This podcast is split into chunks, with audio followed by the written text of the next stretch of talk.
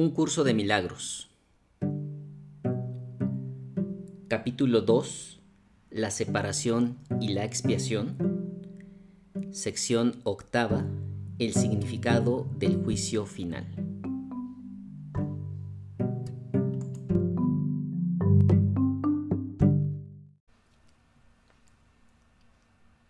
Estoy aquí únicamente para ser útil. Estoy aquí en representación de aquel que me envió. No tengo que preocuparme por lo que debo decir ni por lo que debo hacer, pues aquel que me envió me guiará. Me siento satisfecho de estar donde quiera que Él desee, porque sé que Él estará allí conmigo. Sanaré a medida que le permita enseñarme a sanar.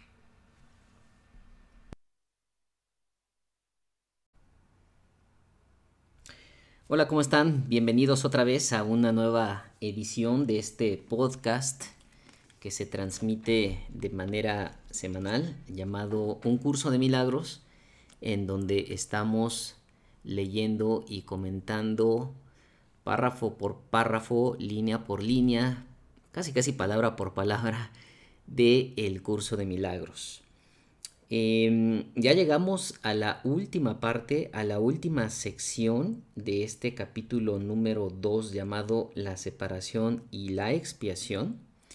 Y eh, como lo comentamos en un inicio de, esta transmisión, esta sección número 8 se llama El significado del juicio final. Em, ¿A ustedes qué se les viene a la mente cuando hablamos del el juicio final. Eh, seguramente todos tenemos em, algún concepto muy muy parecido eh, con respecto al, juicio final. Y pues bueno, en esta sección el Maestro Jesús nos va a comentar lo que significa verdaderamente el juicio final. Em, Vías de comunicación, recordárselas como siempre. Eh, arroba el milagro dentro, todo junto. Si me buscan en Facebook, ahí eh, pues eh, se pueden poner en contacto conmigo. O también a través de el correo electrónico ucdm.lemdu.gmail.com Y pues sin más preámbulos, vámonos a esta última parte del capítulo número 2. Con esta lectura terminamos el capítulo número 2 y nos enfilamos hacia la percepción inocente, que es el nombre del capítulo número 3. Pero bueno, antes de eso, vámonos con la última sección y el párrafo número 1 dice lo siguiente. El significado del juicio final. Una de las maneras en que puedes corregir la confusión entre la magia y los milagros es recordando que tú no te creaste a ti mismo. Tiendes a olvidarte de esto cuando te vuelves egocéntrico, lo cual te coloca en una posición en la que es prácticamente inevitable creer en la magia. Tu voluntad de crear te fue dada por tu creador quien estaba expresando esa misma voluntad en su creación. Puesto que la capacidad de crear reside en la mente, todo lo que creas es necesariamente una cuestión de voluntad. De ello se desprende también que lo que haces por tu cuenta es real para ti, mas no lo es en la mente de Dios. Esta distinción básica conduce directamente al verdadero significado del juicio final. Voy a hacer aquí la primera pausa.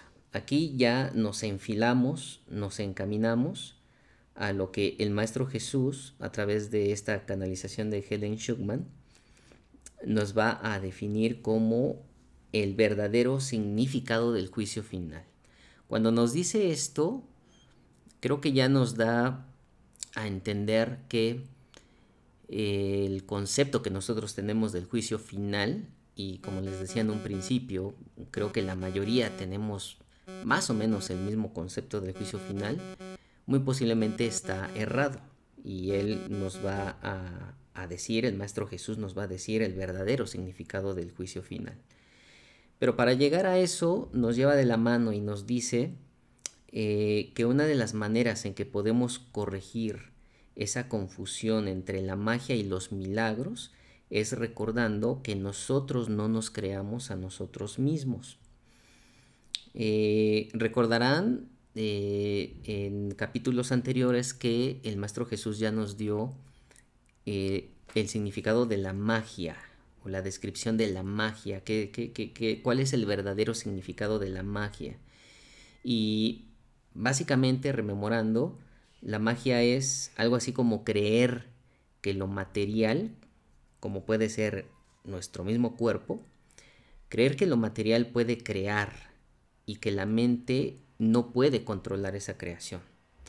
Y bueno, de hecho el Maestro Jesús ha estado eh, recalcando en, los últimos, en los últimos capítulos del curso, en lo que llevamos leído, eh, que la mente es quien crea y el cuerpo o lo material es quien sigue las instrucciones de la mente.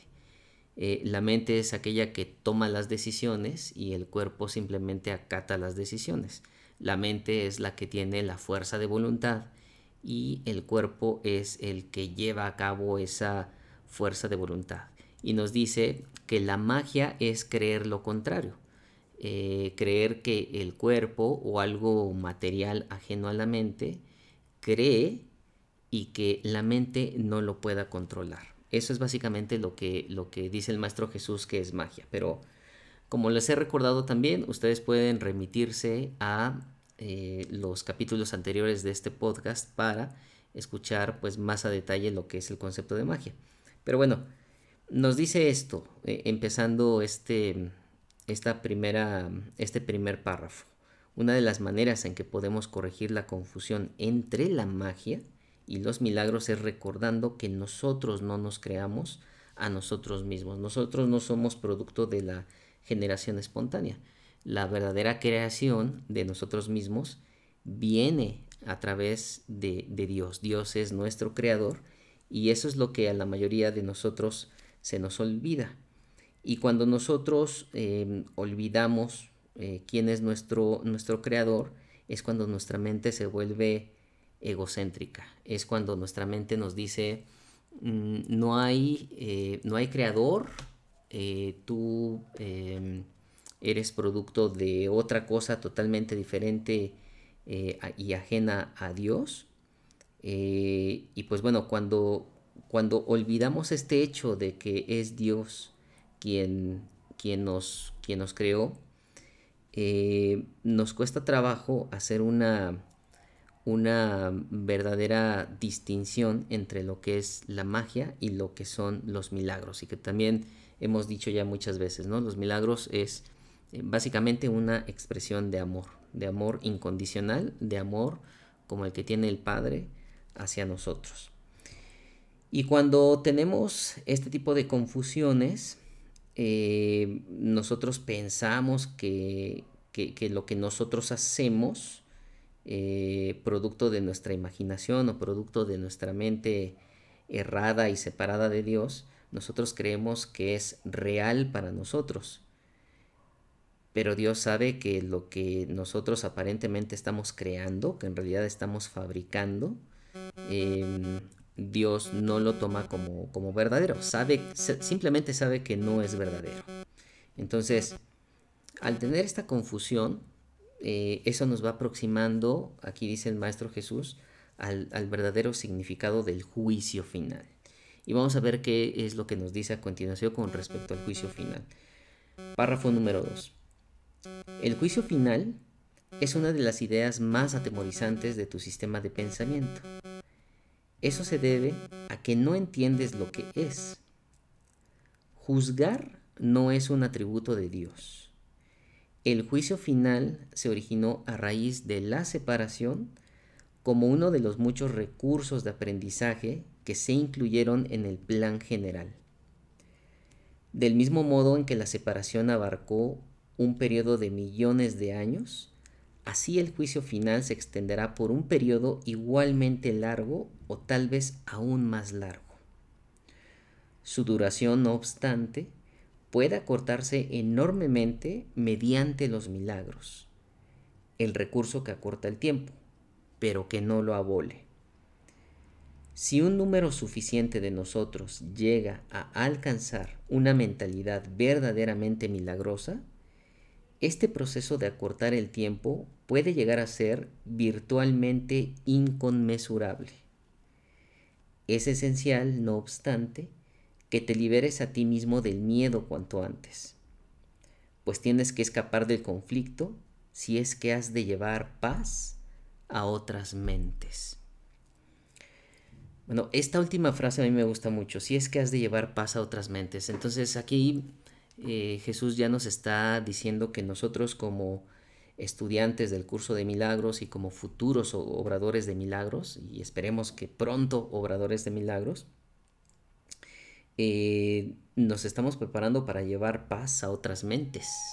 Eh, pero es muy importante deshacerse del miedo, como ya lo ha venido explicando el Maestro Jesús, porque pues mientras en nuestra mente existe el miedo, no podemos darle cabida al amor real, al amor incondicional, que es base de eh, la ejecución de un milagro que a su vez se convierte en la, en la expiación como tal. ¿no?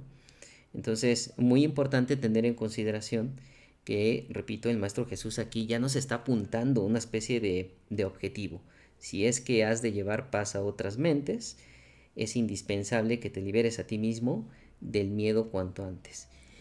Y, aquí, pues bueno, también ya el, Maestro Jesús se aproxima a la idea que creo que la mayoría, la gran mayoría de todos nosotros tiene con respecto al juicio final, ¿no? Eh, eh, digo, yo no soy experto en la Biblia, pero eh, por lo que algunas eh, religiones nos hablan sobre el juicio final o, inclusive la, misma Biblia nos habla del juicio final, es que pues va a haber una especie de separación entre buenos y malos, van a haber ciertos castigos para aquellos que hayan sido, pues digamos que malos o hayan tenido alguna eh, alguna vida pues no tan, no tan benévola. Eh, y pues para aquellos que sean buenos van a poder eh, pues digamos que tener su, beneficio o, van a tener su premio este, básicamente, ¿no? Entonces, más o menos eso es lo que nos habla o lo que, o lo que sabemos la gran mayoría de nosotros con respecto al juicio final. Y el juicio final pues siempre implica eh, pues la presencia de un Dios que viene eh, precisamente a juzgarnos, a decir tú fuiste bueno, tú fuiste malo, tú mereces castigo, tú mereces irte al cielo, etc. Y pues bueno, aquí el Maestro Jesús nos dice muy claramente que juzgar no es un atributo de Dios y que este famoso juicio final lo originamos nosotros mismos lo originamos en la separación. Eh, y nos dice también que el juicio final se extenderá por un periodo igualmente largo o tal vez eh, aún más largo que la separación misma, ¿no? Pero nos dice también eh, que si nosotros podemos, digamos que juntar un número suficiente digamos que de obradores de milagros, en otras palabras, eh, podemos llegar a alcanzar eh, y, que podamos llegar a alcanzar esa mentalidad verdaderamente milagrosa, entonces este proceso de llegar al juicio final eh, puede ser acortado de una manera, como lo marca aquí, virtualmente inconmensurable. Y esto viene también a raíz de lo que ya nos había dicho el mismo Maestro Jesús en, la última lectura que hicimos, ¿no? Con respecto a que Él es quien controla el tiempo. Entonces, si el Maestro Jesús es quien obra los milagros y si Él es quien controla el tiempo, eh, y si nosotros digamos que juntamos masa crítica y logramos eh, juntarnos un número suficiente de obradores de milagros, entonces eh, podemos llegar eh, más rápido a esto que se le llama el juicio final. Bueno, ahora, vámonos a, encaminar más hacia el verdadero significado del juicio final que viene en, en, los siguientes párrafos. Entonces, vámonos ahora al párrafo número 3 que dice, por lo general, se considera al juicio final como un proceso que Dios emprendió. Pero en realidad son mis hermanos quienes lo emprenderán con mi ayuda. El juicio final es la última curación, en vez de un reparto de castigos, por mucho que pienses que los castigos son merecidos. El castigo es un concepto completamente opuesto a la mentalidad recta, y el objetivo del juicio final es restituirte tu mentalidad recta. Se podría decir que el juicio final es un proceso de correcta evaluación significa simplemente que todos llegarán por fin a entender qué es lo que tiene valor y qué es lo que no tiene. Después de que esto ocurra, la capacidad para elegir podrá ser dirigida racionalmente. Pero hasta que no se haga esa distinción, las oscilaciones entre la voluntad libre y la aprisionada no podrán sino continuar. Bueno, pues aquí nos hace precisamente el Maestro Jesús la definición de el verdadero juicio final. Y él nos lo explica como la última curación, en lugar de que sea un reparto de castigos, como, como lo mencionábamos anteriormente. Y nos dice también que el juicio final es un correcto, eh, es un proceso de correcta evaluación es decir, que la, percepción que nosotros tenemos con respecto a ese juicio final en donde vamos a, gozar, entre comillas, de un reparto de castigos, em, ese proceso eh, es una especie de evaluación entre los buenos y los malos, si se pudiera eh, decir de esa forma. Sin embargo, lo que nos dice aquí el Maestro Jesús es que es un proceso de correcta evaluación. ¿Y qué es, ese, qué, es esa correcta evaluación? Es entender aquello o hacer una distinción muy clara de lo que tiene valor y de lo que no tiene valor. Es decir, de todos aquellos actos amorosos que logramos hacer durante esta encarnación, digámoslo así, y tener una distinción completamente clara de aquellos de aquellas fabricaciones que nosotros llevamos a cabo y que fueron completamente alejadas del amor y completamente cercanas a nuestro pensamiento egocéntrico. Entonces, es por eso que, el maestro dice esto.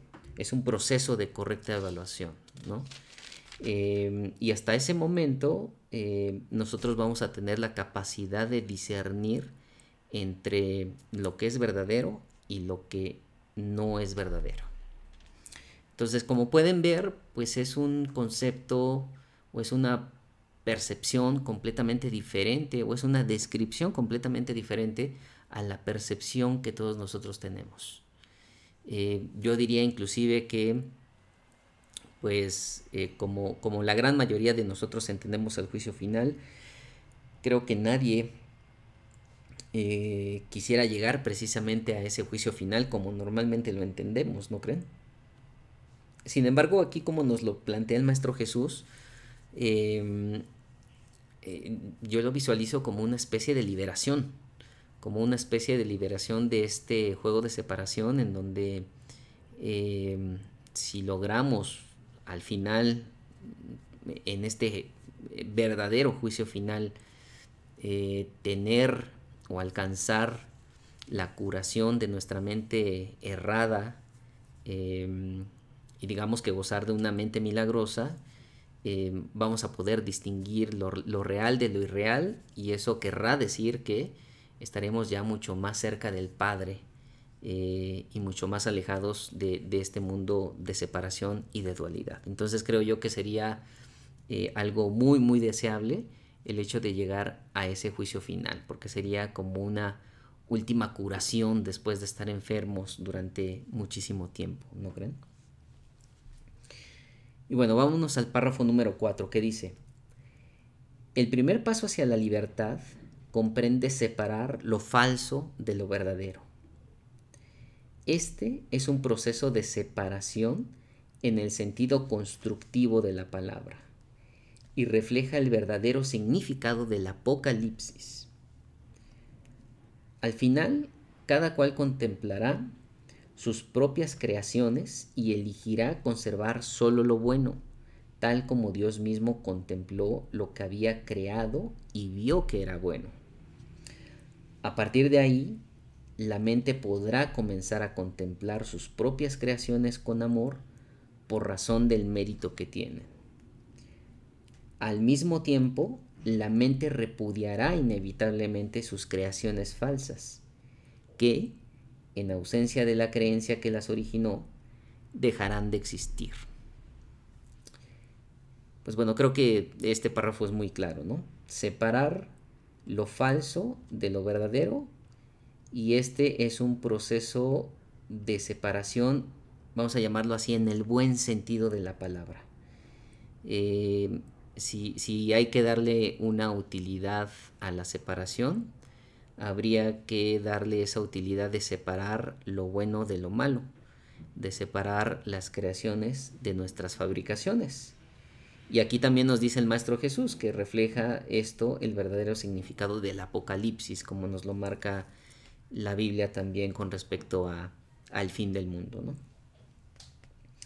Y finalmente, en estas, eh, eh, eh, el último párrafo de esta sección, que, que como pueden ver es, un, es una sección muy, muy cortita, nos dice, el término juicio final asusta no solo porque ha sido proyectado sobre Dios, sino también por la asociación de la palabra final con la muerte. Este es un ejemplo sobresaliente de la percepción invertida. Si se examina objetivamente el significado del juicio final, queda muy claro que en realidad es el umbral de la vida. Nadie que viva atemorizado puede estar realmente vivo. No te puedes someter a ti mismo a tu propio juicio final porque tú no te creaste a ti mismo. Puedes, no obstante, aplicarlo significativamente y en cualquier momento a todo lo que has fabricado y retener en la memoria solo lo creativo y lo bueno eso es lo que tu mentalidad recta no puede sino dictar. El único propósito del tiempo es darte tiempo para alcanzar ese juicio, el cual no es otra cosa que el juicio perfecto con respecto a tus propias creaciones perfectas. Cuando todo lo que retengas en la memoria sea digno de amor, no habrá ninguna razón para que sigas teniendo miedo. Ese es tu papel en la expiación. Bueno, creo que no hace otra cosa más que recalcar el Maestro Jesús em, que este término de juicio final produce miedo y que esto del final también lo asociamos con la muerte, eh, cuando en realidad él mismo lo menciona aquí, el juicio final en realidad es el umbral de la vida, ¿no? Porque nosotros estamos en vida constante em, y la muerte como fabricación nuestra en este mundo de separación, pues sabemos que en realidad no existe. Y pues bueno, posiblemente nos cueste trabajo un poco a estas alturas aún eh, creer en que la muerte no existe, pero pues bueno, para eso está precisamente este curso de milagros, eh, para cambiar nuestro sistema de pensamientos, Em, y digamos que aspirar precisamente a lo que nos acaba em, de describir aquí el Maestro Jesús, de llegar a un punto en donde seamos capaces de distinguir perfectamente nuestras creaciones verdaderas de las creaciones falsas o de las fabricaciones alejadas del amor. Em, y, acaba de una manera eh, muy padre este último párrafo diciendo que cuando eh, todo lo que retengamos en la memoria sea digno de amor, no habrá ninguna razón para que sigamos teniendo miedo. Y esto hace mucho sentido también con lo que en la última lectura platicamos, ¿no? El hecho de, em, de que el miedo se va deshaciendo eh, con el hecho de aplicarle amor incondicional a todas y cada una de las situaciones por las cuales vayamos atravesando. Y pues bueno, este es nuestro papel en la expiación. Em, el deshacer el miedo y, aproximarnos más a ese amor incondicional del que nos habla el Maestro Jesús en este curso de milagros. Pues bien, em, este es el último párrafo. Mm, recapitulación, importante, también recuerden siempre recapitular porque creo que así se queda como como más claro el entendimiento y el conocimiento. Este, vamos a tratar de recapitular este, esta última sección llamada el significado del juicio final. Y de hecho, después de esta última recapitulación, me gustaría hacer la recapitulación de todo el capítulo número 2, a ver qué tal nos sale. Em, entonces, ¿qué aprendimos o qué recordamos con respecto a esta sección octava. Em, de las cosas más importantes que creo que nos dice el Maestro Jesús es que el recordar, el recordar que no nos creamos a nosotros mismos corrige la confusión entre la magia y los milagros. Eh, y lo que hacemos por nuestra cuenta es real para nosotros mismos y esto nos aproxima a la idea ya del juicio final nos dice el Maestro Jesús que, juzgar, que, tiene que ver con el juicio final, eh, la acción de juzgar no es un atributo de Dios. Por lo tanto, eh, pues Dios no nos va a juzgar, no, Dios no va a hacer ningún juicio final. Eh, y nos dice que el juicio final, como lo conocemos, implica muchos años, pero eh, si nosotros llegamos a, juntar un número suficiente de mentes milagrosas, entonces podemos acortar el tiempo. Nos da también el, verdadero significado del juicio final, que dice que es la última curación y que las mentes milagrosas eh, estarán acompañando al Maestro Jesús a, este eh, último juicio final y digamos que aquí también hay una, hay una revelación importante. El juicio final lo va a llevar a cabo el Maestro Jesús. Y este juicio final es básicamente la última curación, la curación de nuestras mentes erradas. Y es un proceso de correcta evaluación en donde podremos separar, lo falso de lo verdadero.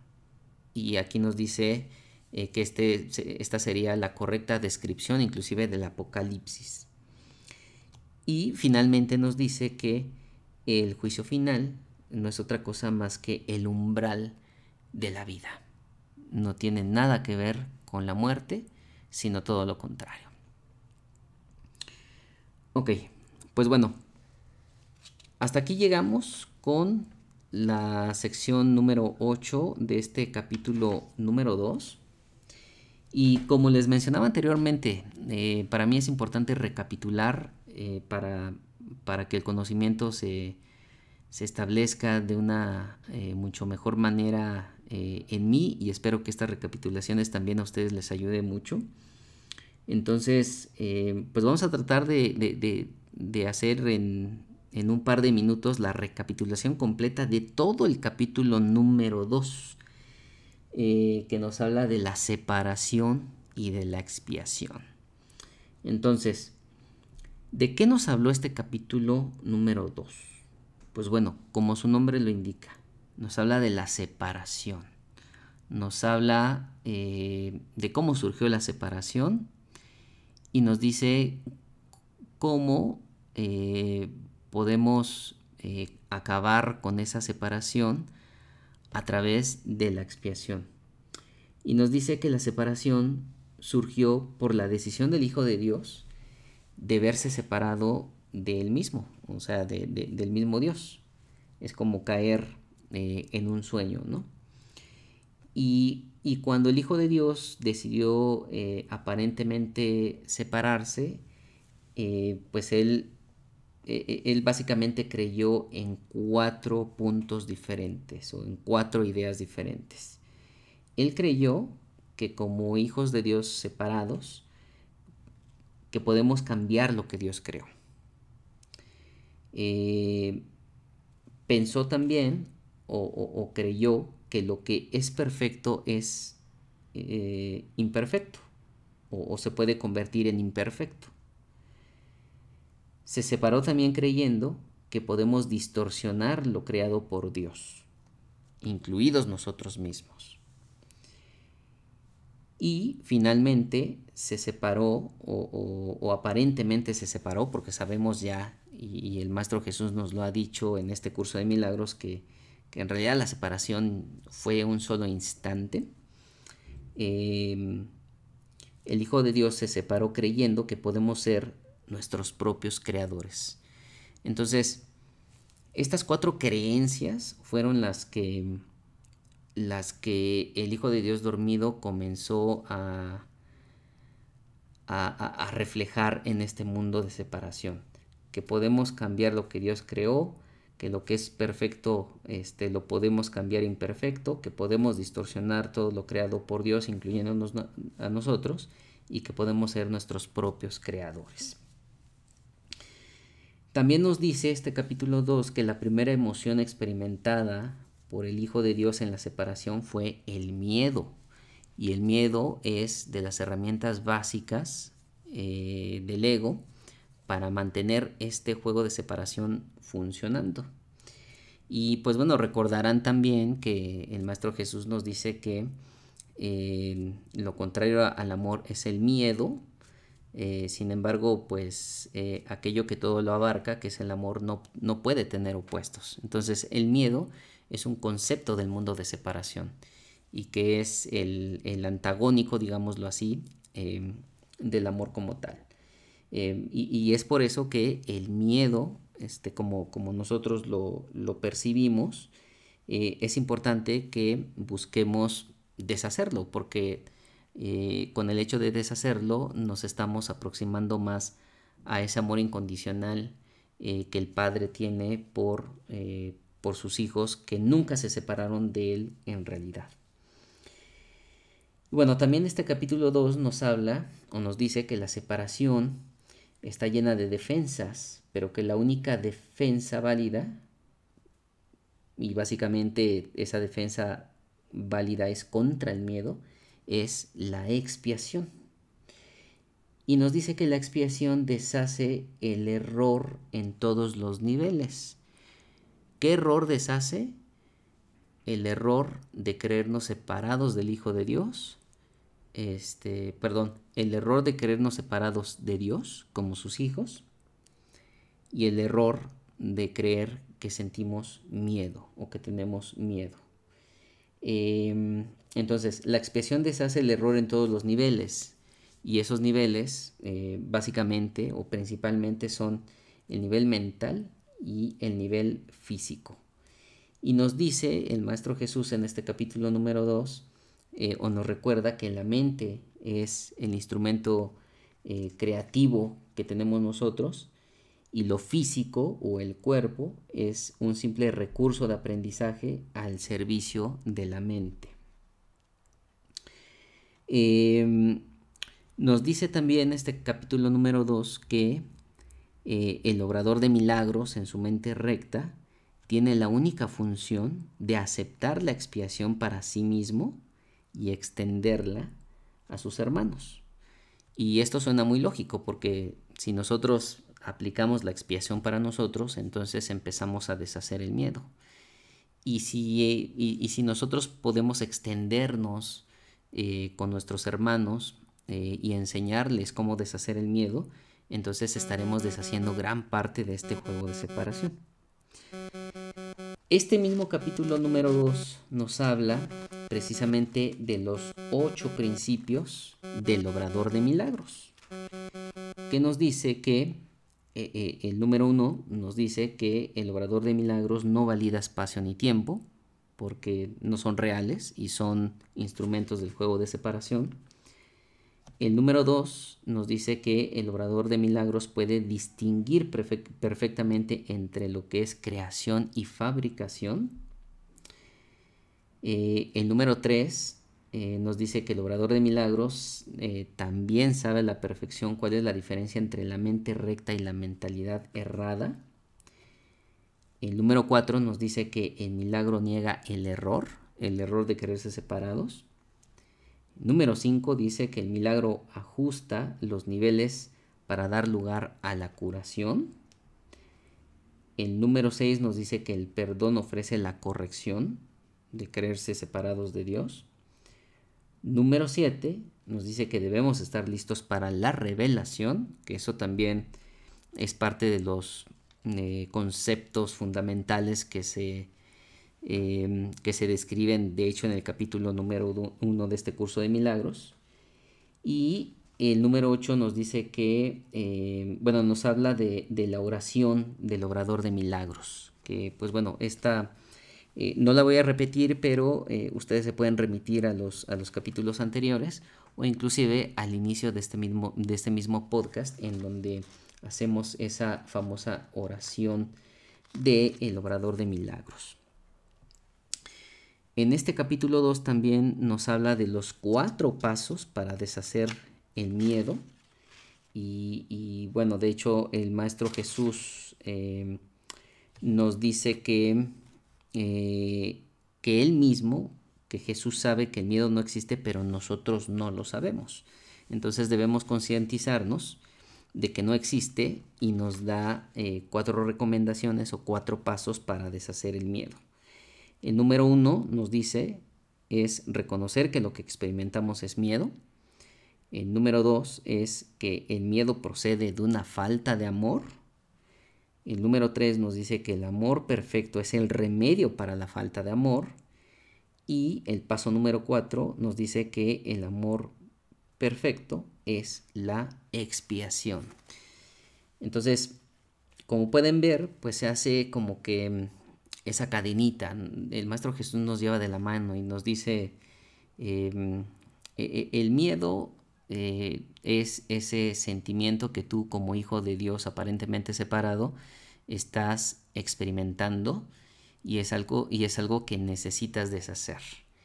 Y la herramienta por excelencia para deshacer el miedo es la misma expiación y nos va diciendo cómo llegar o cómo ir aplicando esos cuatro pasos para eh, deshacer el miedo. Y em, eh, continuando con el tema del miedo, el Maestro Jesús nos dice que no es deseable dominar el miedo o tratar de dominar el miedo, porque si tratamos de dominarlo, nosotros le estamos dando validez eh, al mismo miedo, lo estamos considerando como algo real. Y más bien nos dice que si queremos dominar algo, tendremos que dominar a través del amor, del amor incondicional. Y nos dice el Maestro Jesús que tal vez pensemos que esto de tratar de dominar em, a través del amor incondicional eh, pueda para nosotros tomar muchísimo tiempo, eh, pero nos aclara de una manera muy contundente que el mismo Maestro Jesús es quien controla el tiempo. Entonces ahí tenemos un aliado en el Maestro Jesús para poder obrar milagros que en cierta medida pues eliminan eh, o, acortan, mejor dicho, el tiempo para poder llevar a cabo precisamente los milagros. Y finalmente pues acaba el capítulo número 2 con este tema del juicio final, ¿no? En donde nos dice que eh, básicamente el, el concepto del juicio final para nosotros entraña miedo, pero que en realidad es la última curación, en donde separamos lo falso de lo verdadero. Ok, pues bueno, ¿qué les pareció? Espero que, les haya servido esta recapitulación del el capítulo número 2. Eh, como pueden ver, y, creo que ya se los había comentado anteriormente, creo que el curso es más, es más sencillo de lo que parece, pero evidentemente eh, si vamos de la mano con alguien que nos pueda facilitar la, lectura, eh, pues puede ser puede ser mucho más sencillo, puede ser mucho más digerible para todos nosotros. Y bueno, como les he venido diciendo y, haciendo la recomendación, que eh, traten ya de poner en práctica todo esto. Recuerden que la práctica hace al maestro. Em, el Maestro Jesús nos va a poner en práctica durante 365 días cuando lleguemos al libro de ejercicios. Pero como pueden ver, eh, ya podemos poner muchas cosas en práctica. Ya podemos poner en práctica eh, mínimo de, lo que leímos en este capítulo 2, los ocho principios de los obradores de milagros, o podemos poner en práctica los cuatro pasos para deshacer el miedo. Y creo que las oportunidades no nos van a faltar para poder practicar. Así es que los invito a que no solamente eh, sigan, eh, digamos que esta lectura y estos comentarios, o que por su lado hagan eh, la lectura de manera individual, sino que todo, todo esto que estén aprendiendo y que estén conociendo o reconociendo, lo lleven ya a la práctica. Eh, eso será mucho más sencillo para cuando lleguemos a, la parte del libro de, ejercicios y, pues bueno, y evidentemente será una especie de catalizador como para que nosotros podamos avanzar de una manera mucho más rápida en este curso de milagros. ¿Sale? Entonces, pues bueno, les doy las gracias Em, por, escucharme y, por seguirme este, durante estos dos primeros capítulos. Em, pues apenas vamos en, la parte inicial del, del, curso y pues espero que, tengan esa paciencia para, para eh, ir acompañándonos cada uno de nosotros en esta lectura y en estos comentarios sobre el curso de milagros. Y pues bueno, como en todas las ocasiones, eh, quiero despedirme con em, el resumen de el curso de milagros, tal cual como nos lo enseña el Maestro Jesús, que dice, nada real puede ser amenazado, nada irreal existe. En esto radica la paz de Dios.